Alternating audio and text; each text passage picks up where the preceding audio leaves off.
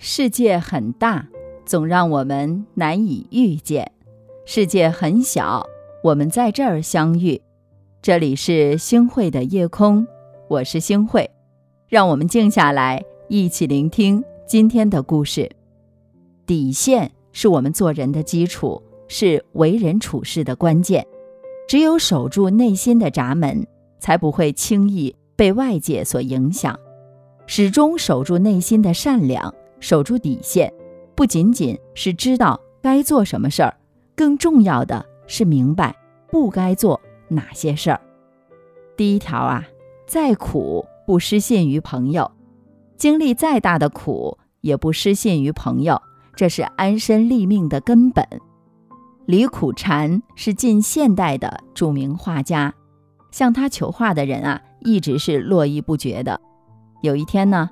一位老朋友登门拜访，一番谈笑风生以后呢，老友不好意思的跟李苦禅说：“哎呀，这次登门呢，主要是为了求一张画，因为知道他平日里很繁忙，所以呢，迟迟不敢开口。”李苦禅想了想，自己最近的身体状况是有点不好，但是呢，看到老朋友啊一脸难为情的样子，就不忍心拒绝了。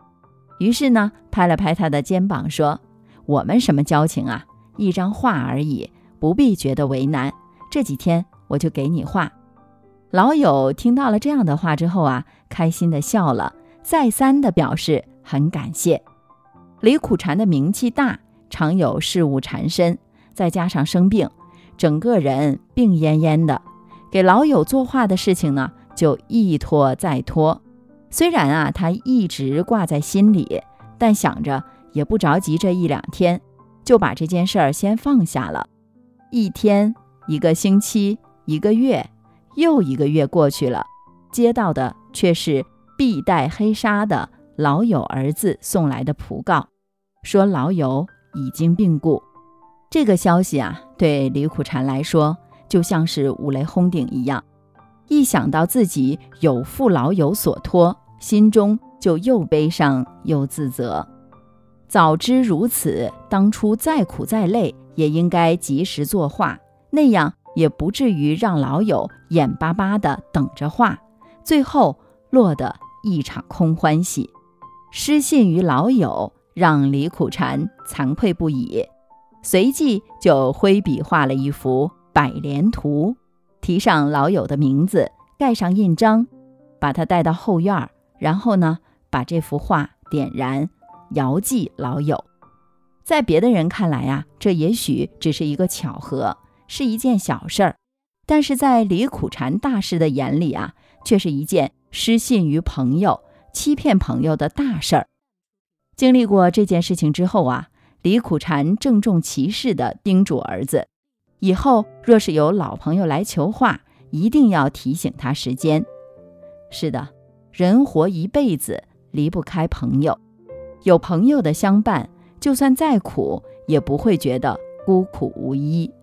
不失信于朋友，捧出真诚之心对待友谊，才能换来朋友的真心相待。第二条，再累不埋怨家人。有一句耳熟能详的话。别人只关心你飞得高不高，只有家人关心你飞得累不累。正所谓关心则乱，家人正是太在意你，才会多问那么几句，才会事无巨细的为你操心，把不愉快的情绪迁怒于家人，把心里的不痛快撒在家人身上，无疑是对家人的一种伤害。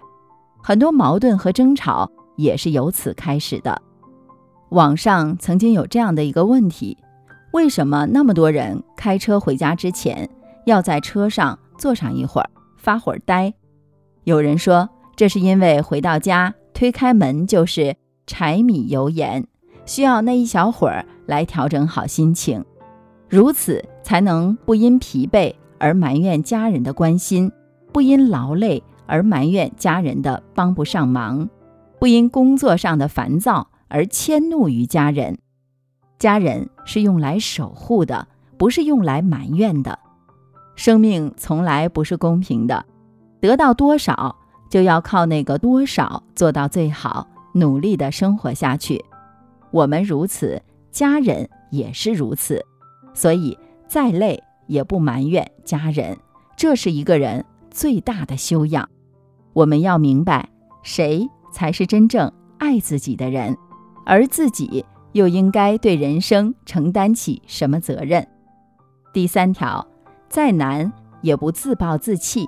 曾经看到过一位禅师跟弟子的经典对话，禅师感叹：“佛是烦恼，烦恼是佛。”弟子问：“佛也有烦恼吗？”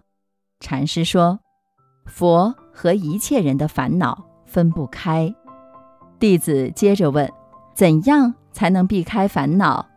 禅师反问：“为什么要避开呢？”禅师的话呀。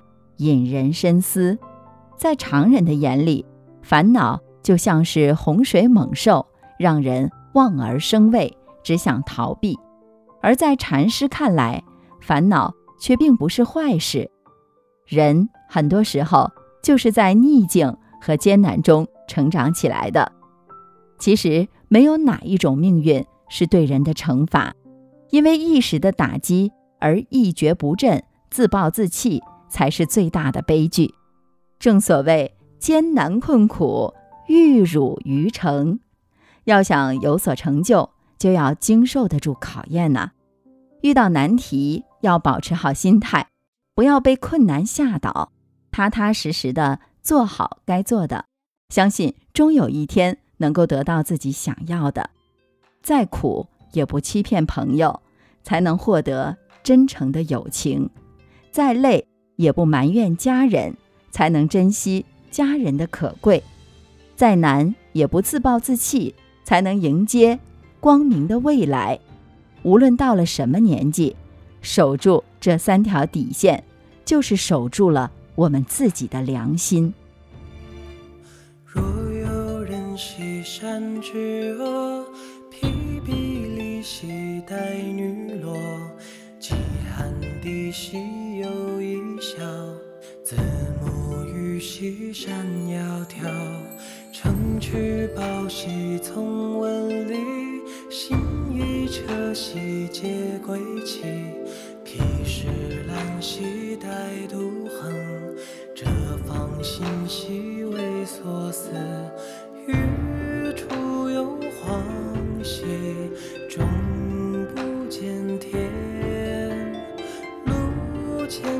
起渡后来表独立兮山之上云容容兮而在下。永冥冥兮羌昼晦东风飘兮神